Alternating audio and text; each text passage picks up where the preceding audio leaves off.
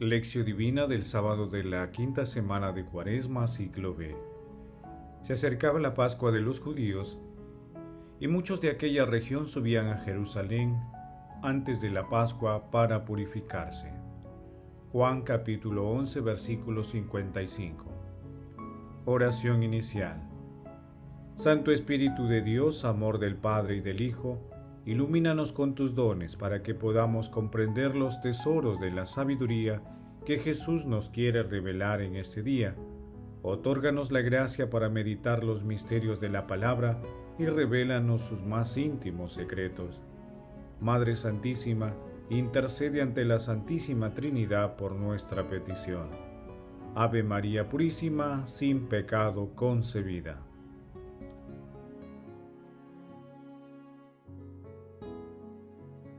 Paso 1. Lectura. Lectura del Santo Evangelio según San Juan capítulo 11, versículos del 45 al 57. En aquel tiempo, muchos judíos que habían venido a casa de María, al ver lo que había hecho Jesús, creyeron en él. Pero algunos acudieron a los fariseos y les contaron lo que había hecho Jesús. Los sumos sacerdotes y los fariseos convocaron al Sanedrín y dijeron, ¿Qué hacemos? Este hombre hace muchos signos. Si lo dejamos seguir, todos creerán en él, y vendrán los romanos y destruirán nuestro lugar santo y nuestra nación. Uno de ellos, Caifás, que era sumo sacerdote aquel año, les dijo, Ustedes no comprenden nada.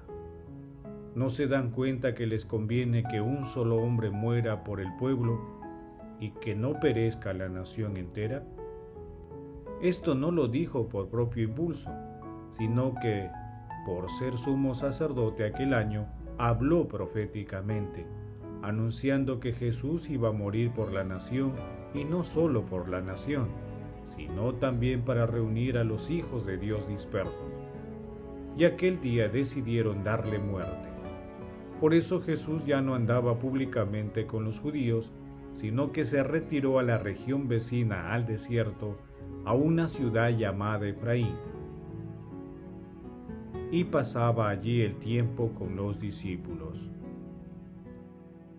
Se acercaba la Pascua de los judíos y muchos de aquella región subían a Jerusalén antes de la Pascua para purificarse. Buscaban a Jesús y estando en el templo se preguntaban, ¿qué les parece? ¿No vendrá a la fiesta?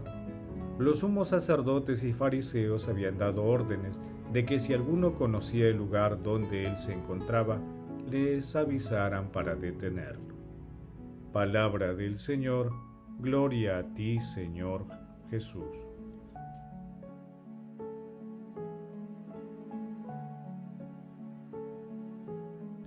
Hermanos, mañana empieza la Semana Santa.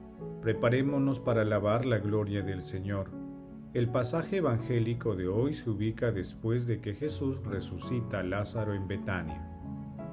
Ante este espectacular prodigio, las repercusiones fueron grandes. Se produjeron dos reacciones diametralmente opuestas, la fe y la incredulidad.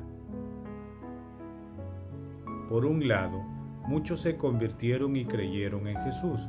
Por el otro lado, muchos de sus adversarios se mostraron incrédulos frente a sus prodigios, entre ellos las autoridades religiosas, quienes veían en él un grave peligro para el orden político y religioso de aquel entonces. Por eso, conspirando en secreto, decidieron matarlo. Es importante mencionar que casi la mitad del pueblo judío de entonces dependía para vivir de las autoridades religiosas.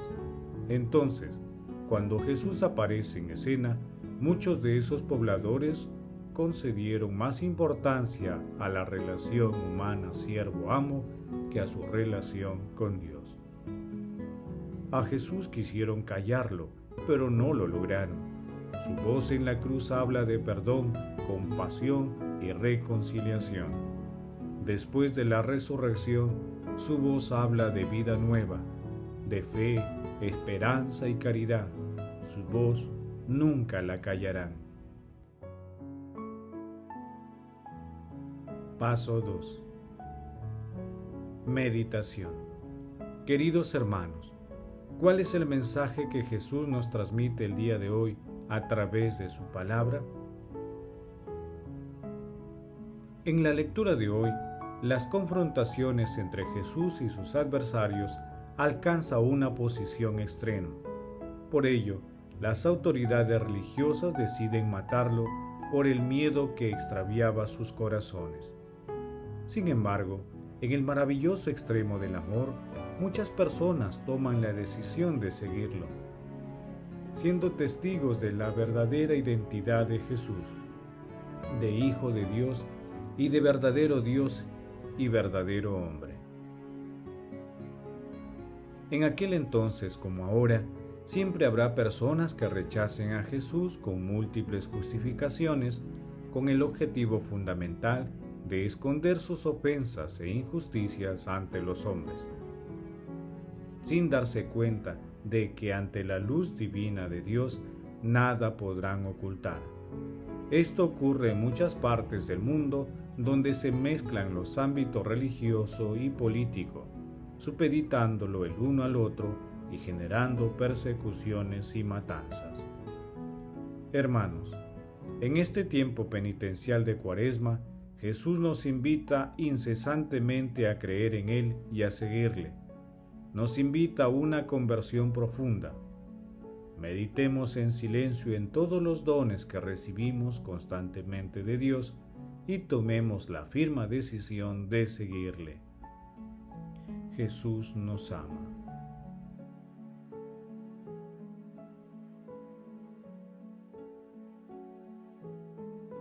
Paso 3. Oración. Oh Dios, que has hecho a todos los renacidos en Cristo pueblo escogido y sacerdocio real, concédenos querer y realizar cuanto nos mandas, para que el pueblo, llamado a la vida eterna, tenga una misma fe en el corazón y una misma santidad en los actos. Gracias Padre Eterno por todas las cosas que trabajan directa e indirectamente enfrentando la pandemia que azota la humanidad. Otórgales la grandeza y el gozo de servirte a través de los enfermos y personas indefensas. Gracias, amado Jesús, por tu ejemplo. Gracias, amado Jesús, por tu sacrificio, porque eres el Cordero de Dios sin mancha, que no nos trae vida, libertad y esperanza en la vida futura. Bendito seas por siempre, bendito por toda la eternidad. Amado Jesús, santificado por el Espíritu Santo te pedimos que nos libres de los miedos que muchas veces extravían nuestros corazones. Envíanos la fuerza de tu Espíritu para no desanimarnos ante los desórdenes del mundo. Amado Jesús, que los moribundos y los que han muerto obtengan tu misericordia y tomen parte en tu gloriosa resurrección.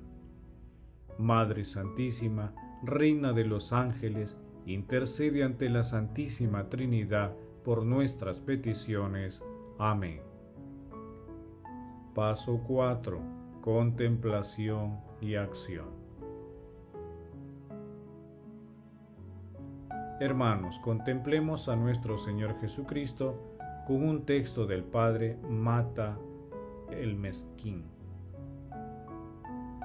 En cuanto apareció el extraordinario poder de Cristo, se manifestaron sus milagros y se difundieron por todas partes sus acciones y obras, que tanto llamaron la atención por su esplendor.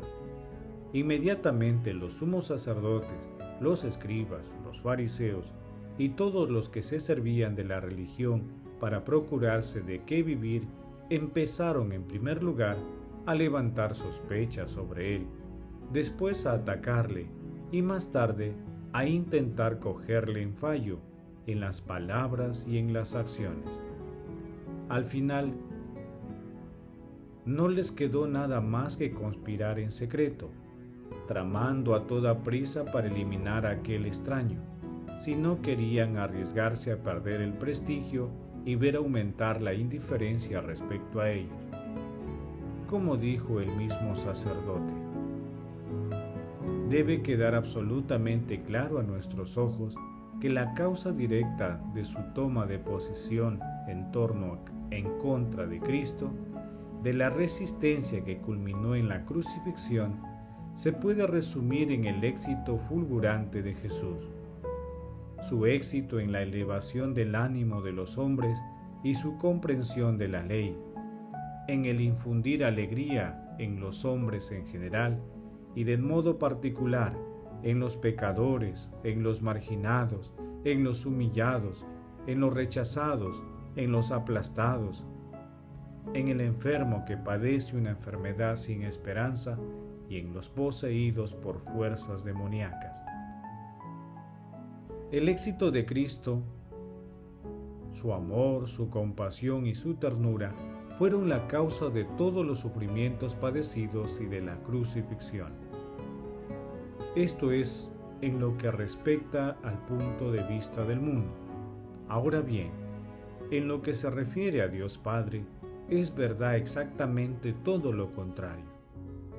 En la cruz, el designio del Padre y el consentimiento plenamente obediente y alegre del Hijo se revelaron como la salvación del mundo.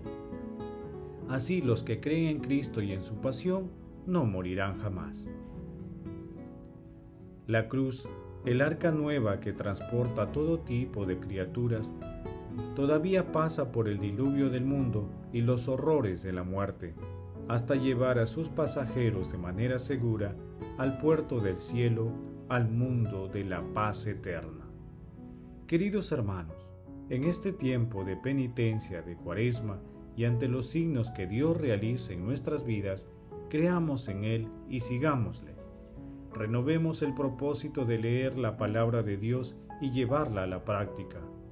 Nunca dejemos de invocar al Espíritu Santo para que nos fortalezca y acompañe en nuestro camino. Glorifiquemos a Dios con nuestras vidas. Oración final. Gracias Señor por tu palabra de vida eterna. Que el Espíritu Santo nos ilumine para que tu palabra penetre a lo más profundo de nuestras almas y se convierta en acción. Dios glorioso, escucha nuestra oración, bendito seas por los siglos de los siglos. Madre Santísima, intercede ante la Santísima Trinidad por nuestra petición. Amén. El Señor esté con ustedes y con tu espíritu la bendición de Dios Todopoderoso, Padre, Hijo y Espíritu Santo, descienda sobre ustedes y los acompañe siempre. Amén. Bendigamos al Señor, demos gracias a Dios.